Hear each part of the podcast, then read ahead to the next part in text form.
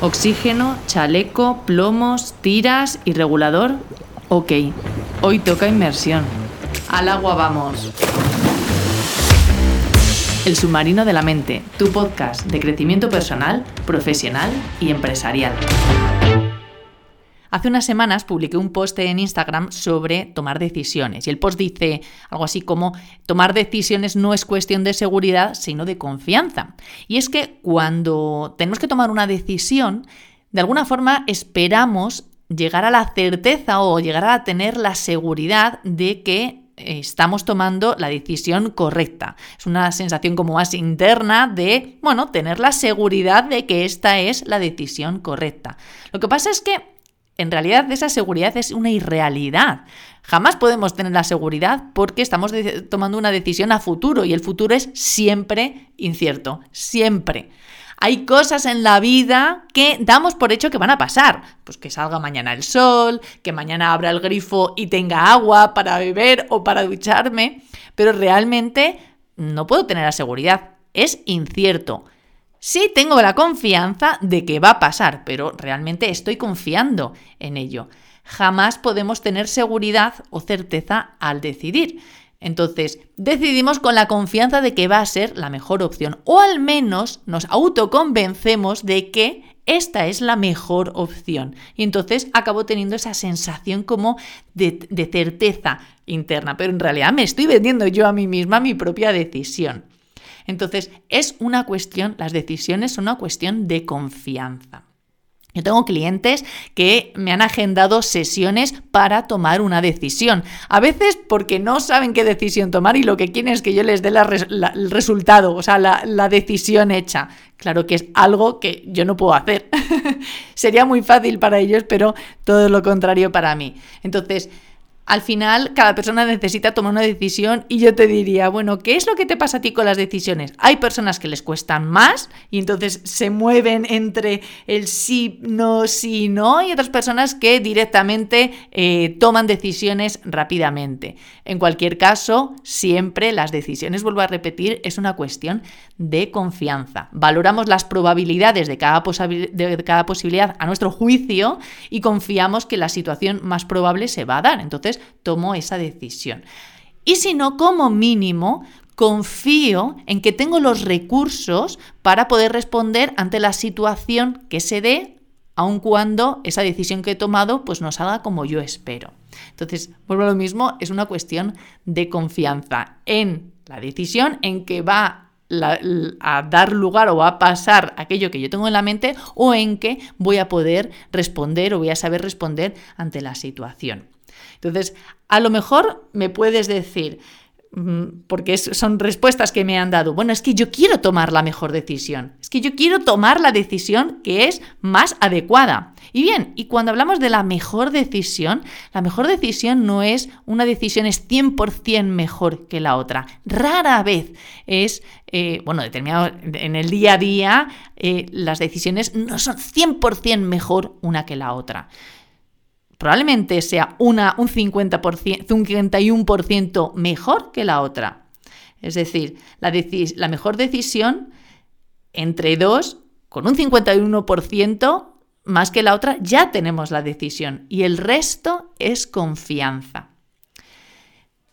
Y luego hay personas que tienden a o tienen, tienen, hacen mejores migas con la confianza, por decirlo de alguna forma, o tienen más facilidad para confiar, confiar en la vida, en, en, lo que puede pasando, en sus opiniones, en su visión, en sus expectativas, o confiar en uno o una misma, en los recursos que, que tenga o en que puedo de alguna forma y que vas a poder responder ante las situaciones. Pero bueno, hay personas que de primeras, pues no tienden a confiar en sí mismos, tienden más a la desconfianza. Incluso algunas personas que de primeras dicen, no, no, sí, yo sí confío, yo sí confío, pero en realidad no están confiando, ¿no? Y yo te preguntaría, observa cómo es tu relación con la confianza. En cualquier caso, en el día a día, como te decía antes, estamos tomando decisiones continuamente y todas están basadas en la confianza. Solo que, bueno, asumimos que cosas, damos por hecho que determinadas cosas van a pasar o que si X persona cuando, eh, imagínate que yo tengo que dar feedback a un, colaborador y es un feedback que no es positivo y pienso pues que es que cuando, cuando eh, le pida hablar o la pida hablar y, empiece a hablar pues que se va a enfadar o eh, va a ser una situación conflictiva, ya asumo cosas que van a, van a pasar y de alguna forma hasta tengo la seguridad de que van a pasar, pero en realidad volvemos a lo mismo. El futuro es incierto. Entonces, en nuestro día a día tomamos cada decisión asumiendo que determinadas cosas van a pasar. Voy a llegar al coche, voy a, voy a abrir y se me va a abrir el coche. Voy a arrancar y, y va, el coche va a arrancar. Voy a comer algo y me va a sentar bien, etc. Tomamos decisiones de acuerdo a la confianza. Confiamos en que lo que tenemos en la mente va a pasar y no lo pensamos más. Es decir, todos podemos confiar, todos y todas podemos confiar. Pero a veces no pasa como tenemos en la mente. ¿Y qué es lo que haces? Bueno, pues como no te queda otra más que resolver. Bueno, pues respondes y resuelves a la situación buscando pues una alternativa, una resolución, etc. Entiendo que es lo que hacemos todos, ¿no? Entonces, yo te diría, pregúntate ahora mismo en este punto qué decisión o qué decisiones tienes eh, que tomar o deberías de tomar o tienes pendientes por tomar. Porque hay personas que acumulan listas de decisiones por tomar. Y ya te digo una cosa, que el que mm, el que en este momento no lo tome, si se quede en la lista, en la lista se queda, pero no desaparece. las decisiones que una persona tiene que tomar, las tiene que tomar. Y si no, en cualquier caso, bien porque las estamos tomando o bien porque las dejamos pasar, estamos tomando también una decisión, por acción o por, inacción. Entonces, de alguna forma, el, como, como ayer te hablaba de Albert Camus de la, de la vida es la suma de todas tus, ayer antes de ayer, eh, la suma de todas tus elecciones, por acción o inacción estamos tomando elecciones, estamos tomando decisiones. Con lo que identifica una decisión en concreto, o varias, pero una decisión en concreto que quieres o que piensas que tienes que tomar o que tienes que tomar, ¿no? Y ahora, ¿cuáles son las opciones? Como mínimo tiene que haber dos. Y yo te diría, cuando piensas, tienes que tomar una decisión y piensas, es que solo tengo estas dos opciones. Pues cuando solamente, cuando sientes que solamente tienes dos opciones, hay más.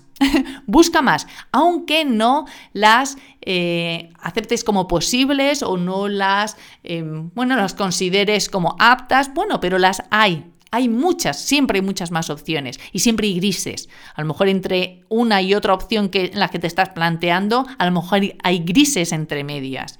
Entonces, primero, ¿cuál es el conflicto? ¿Cuál es esa decisión que tienes que tomar? ¿Y cuáles son las alternativas?